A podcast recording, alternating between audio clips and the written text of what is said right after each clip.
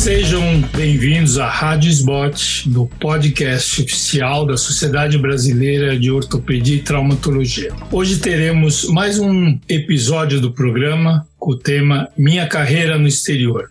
Um novo início ou a continuidade da minha carreira. Quem vos fala é Roberto Kemoto, o atual presidente do Comitê de Cirurgia do Ombro e Cotovelo da SBOT.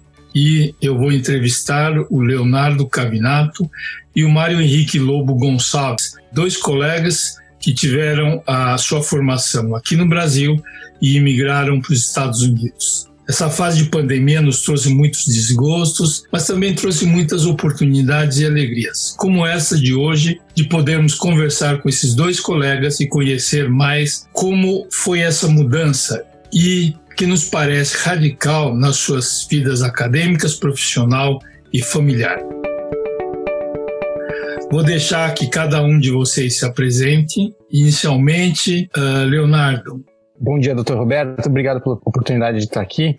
Eu sou Leonardo Cavinato, eu me formei na Faculdade de Medicina da USP em 2005. Em 2006 eu fiz, tive que fazer um ano de Marinha, Forças Armadas, aí eu fiz a residência de ortopedia no HC da Faculdade de Medicina da USP entre 2007 e 2010. Fiz a especialização na mesma instituição cirurgia de ombro e cotovelo. E eu, em 2012, eu fiz um doutorado sanduíche com estágio no exterior, que eu passei um ano em St. Louis, Acabando isso, final meio de 2012 eu voltei para o Brasil e acabei imigrando para os Estados Unidos em 2016. Aí vou contar mais essa história mais adiante. Bom dia a todos, obrigado doutor Roberto pela oportunidade. Meu nome é Mário Henrique Lobão, eu sou formado pela Escola Paulista de Medicina em 2004. Eu fiz um ano de aeronáutica após a minha graduação, depois eu fiz residência na Escola Paulista de Medicina e um ano de especialização em cirurgia do ombro e cotovelo. E depois que vocês se formaram aqui no Brasil, vocês fizeram o fellowship aí no exterior. Onde e por quanto tempo foi isso aí? É, o meu primeiro contato com os Estados Unidos foi em 2011. Eu ganhei o Traveling Fellowship da Academia Americana. Então eu vim para fui para Califórnia, passei um tempo na UCLA e depois no ano seguinte eles me convidaram e eu vim novamente em 2012. Cavinato, e você? Bom, quando depois que eu terminei a minha, a minha especialização em cirurgia do ombro e cotovelo, eu sempre tive a, a vontade de complementar minha formação nos Estados Unidos e, e, e eu conheci num dos, num dos congressos uma, uma acabou sendo minha mentora, chama Lisa Galatz, e eu me convidei, eu queria complementar, fazer um ano de pesquisa, nós trocamos e-mails, ela me chamou para fazer um ano de pesquisa lá na, na, na instituição onde ela estava, que era a Washington University em St. Louis. Eu aproveitei essa oportunidade para fazer um ano de pesquisa, para fazer o meu doutorado pela USP, que eu acabei fazendo isso, um doutorado sanduíche com complementação no exterior. Então, foi logo depois que eu terminei minha especialização em ombro e cotovelo que eu engajei nesse doutorado sanduíche com Estados no exterior, fazendo um ano de pesquisa em St. Louis, com a doutora Lisa Galatz. É lógico que é, a, a ideia de se mudar para o exterior, para os Estados Unidos, está muito interligado ao fellowship que vocês fizeram. Mas a ideia mesmo de você mudar com a sua família veio de uma melhor perspectiva de vida ou de trabalho, crescimento profissional indo aí para os Estados Unidos? Foi mais uma decisão profissional ou de qualidade de vida pela situação socioeconômica do Brasil? Olha, por mim é sempre uma decisão, é uma, uma decisão conjunta entre pessoal, profissional e familiar. É, eu achei que no, no, no total era vantajoso. Eu acho que do ponto de vista profissional, de fato, tem uma perspectiva de crescimento muito maior sempre ao, sempre ao custo de uma da, da família e da, da vida pessoal também, que dá uma mudada bastante. É, no, no, meu caso foi um pouquinho diferente, eu vim um pouco mais tarde. A Renato veio para os Estados Unidos logo depois que ele terminou a formação dele no Brasil. Eu trabalhei por quase seis anos no Brasil. A gente estava, a minha esposa também é médica, a gente estava relativamente bem profissionalmente. E a nossa decisão de vir para os Estados Unidos é basicamente pela questão uh, pela questão da violência no Brasil, que nos últimos talvez 10 ou 15 anos tem aumentado muito.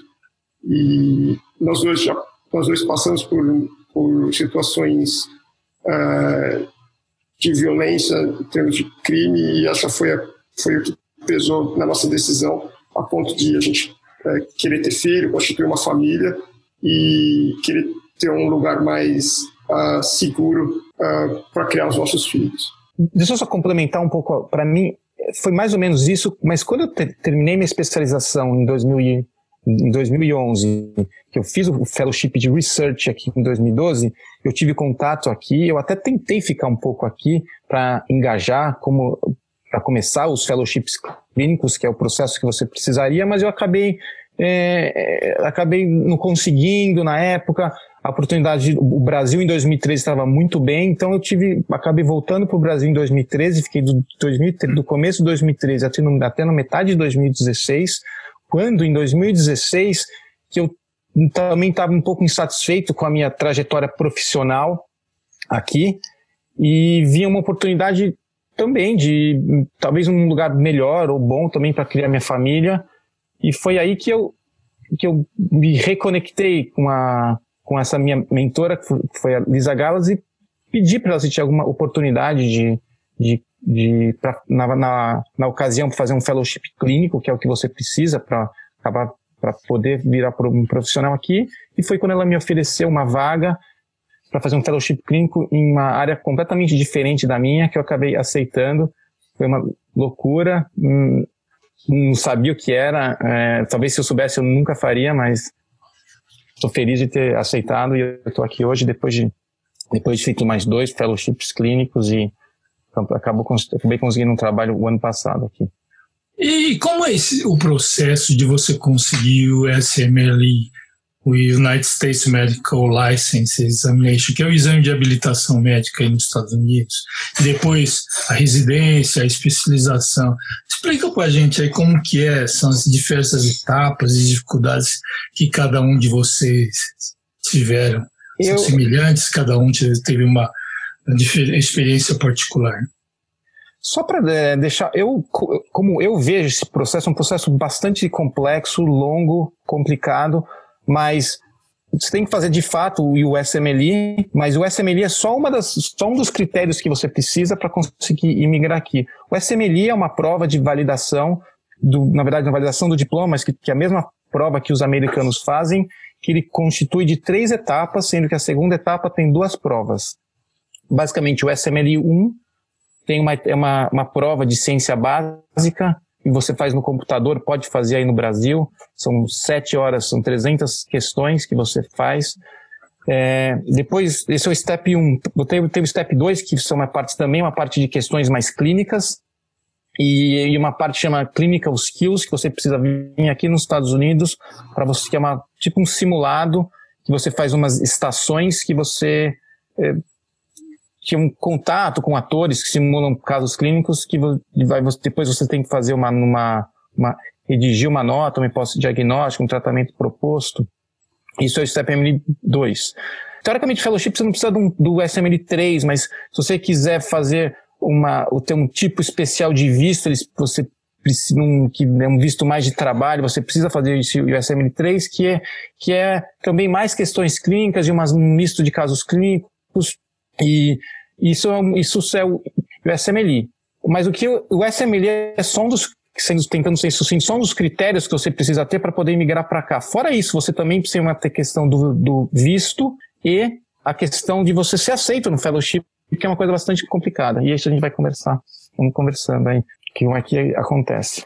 É, vou voltar um pouquinho atrás, porque eu acho que assim, existe um, existe um, é, acho que o termo que eu uso para isso é abismo. Eu acho que existe um grande abismo entre você contemplar a sua ida para os Estados Unidos e você de fato dar o primeiro passo, que é, é ir atrás de documentação para iniciar o, os steps do USMLE.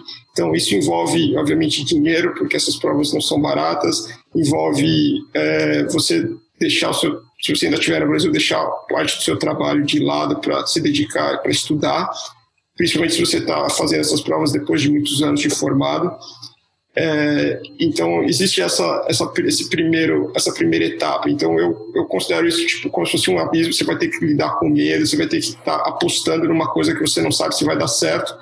E uma vez que você transpõe essa primeira etapa, não é que você vai encontrar um terreno plano pela sua frente. Lá na frente você vai perceber que tem mais uma cordilheira de montanhas que você vai ter que lidar, que são os fellowships, que é a questão do visto, que é você conseguir um emprego depois de tudo isso e mais lá para frente você ser, conseguir ser é, Port Certified, que seria o, é, o equivalente a, ao certificado da Spot no Brasil.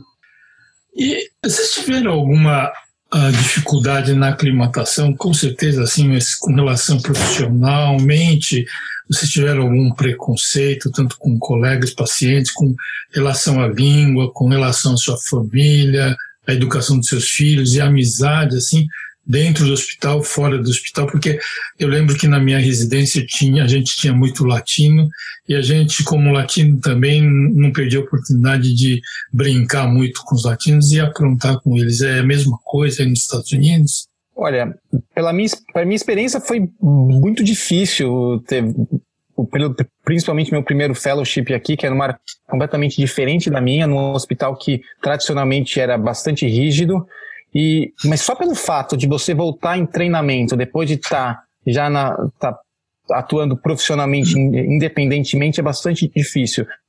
Ter que responder para os assistentes, ter que colocar colocar o raio-x na tela, empurrar a maca, preparar o caso, e você vai uh, participar ou, ou não, sendo que você já passou por isso uma vez, é bastante. É, é uma coisa que você precisa aceitar, que não foi fácil. É a mesma coisa no, que no Brasil, residente, né? Residente igualzinho e bem parecido, não vejo muita diferença nisso, não.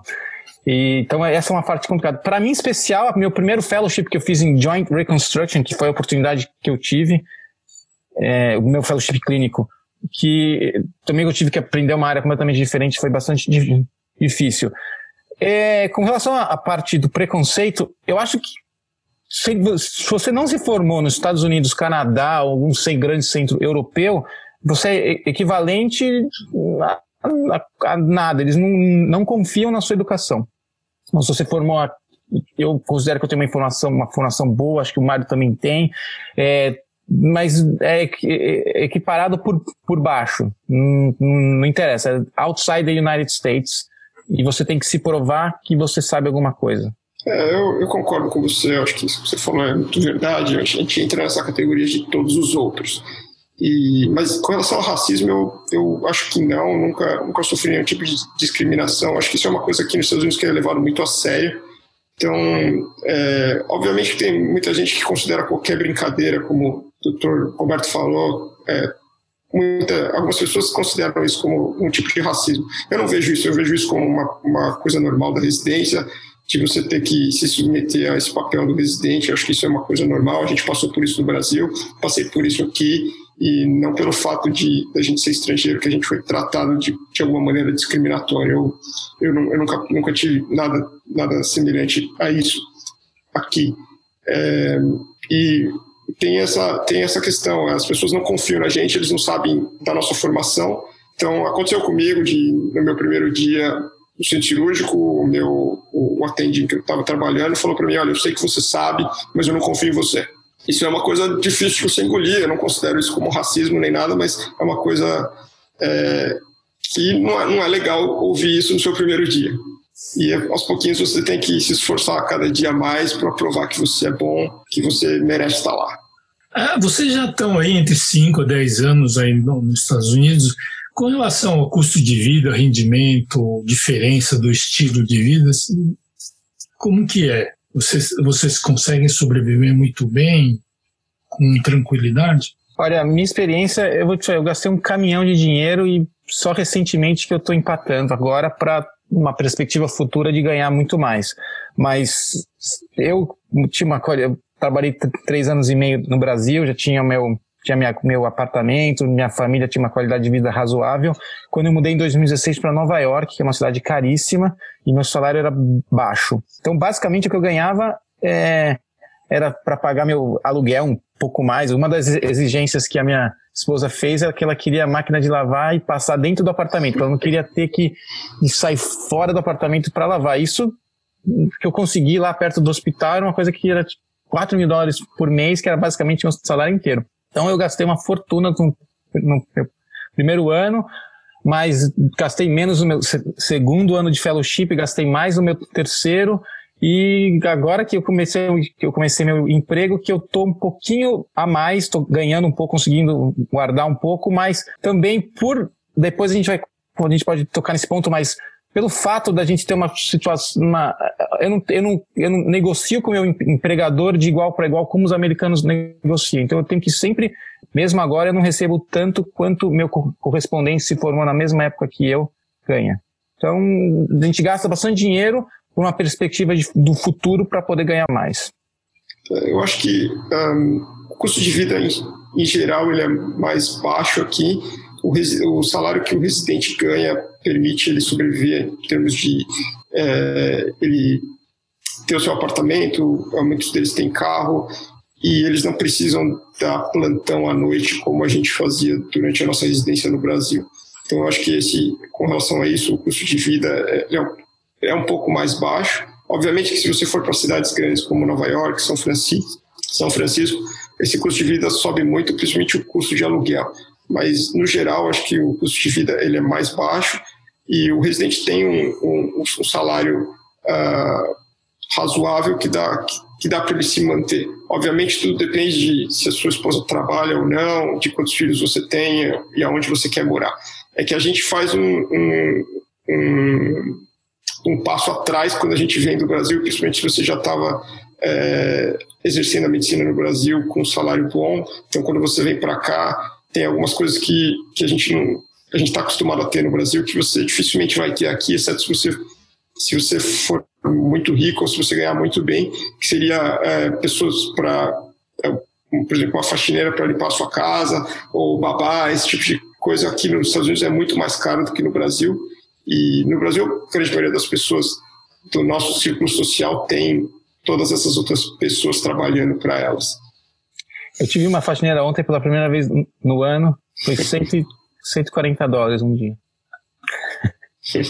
Só para finalizar, é, quais são as recomendações para quem queira ou pretenda seguir o mesmo caminho de vocês? Ações para quem queira ou tenha pretensão de seguir aí o que, que vocês fizeram?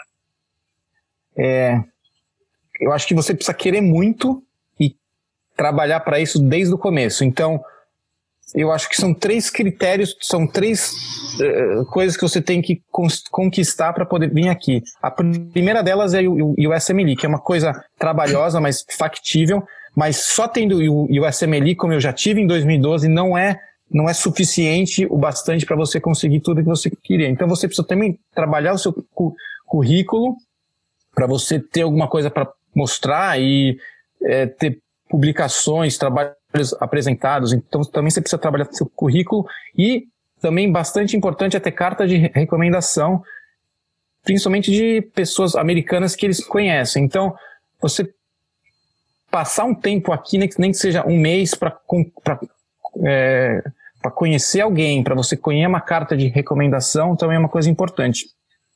E o seu currículo também te ajuda a você conseguir o visto e se você quiser aplicar para o seu green card no futuro, também isso vai te ajudar bastante. Então, para complementar, você precisa fazer o USMLE, que é uma coisa trabalhosa, mas que dá para conquistar. Você precisa trabalhar o seu currículo para você ir para você ter um currículo forte, para você ser competitivo, e você também precisa de cartas de recomendação que para você ser aceito nos, nos fellowships e também para você conseguir o visto. Eu, eu concordo com você. Eu, uma recomendação que eu acho é que quanto antes você tirar o USMLE da frente, melhor. Se você tiver a oportunidade de fazer o USMLE durante a, a sua faculdade de medicina, eu acho que é o melhor time. É, quanto a você vir para cá para fazer residência, é uma outra questão, porque aí você vai, é, você vai entrar numa, numa. Você vai competir com os americanos, e aí realmente é uma, é uma briga de foice. Assim, é, a, a competitividade é enorme e a gente sabe que talvez meio por cento, menos de um por cento dos estrangeiros conseguem é, de fato uma vaga de residência de ortopedia aqui nos Estados Unidos. O fellowship eu acho que é um caminho alternativo que pode ser feito, só que existem outras dificuldades que você vai encontrar nesse caminho. É, como o Leonardo Cavinato falou, é, o currículo é muito importante e, obviamente, você estabelecer contatos, você está indo nos congressos, principalmente nos congressos internacionais e está conhecendo as pessoas, está mostrando o seu trabalho, ou a pesquisa que você faz no Brasil e está tentando despertar esse interesse de uh, alguém olhar para você e querer, te, querer o seu bem, querer te ajudar de alguma maneira. Como é uma coisa que sozinho dificilmente você vai conseguir é, chegar. Eu acho que você vai acabar precisando ter, ter ajuda de alguém, você vai precisar ter mentores aqui e muitas vezes mentores no Brasil também, porque essa conexão às vezes de um de um mentor no Brasil com um mentor aqui ajuda bastante. É, a gente viu que a história de vocês é diferente, cada um tem uma história própria, mas vocês têm tiveram um objetivo único, um objetivo que vocês realmente queriam e vocês alcançaram aí. Parabéns para vocês. E eu queria agradecer muito vocês pela participação de vocês aí.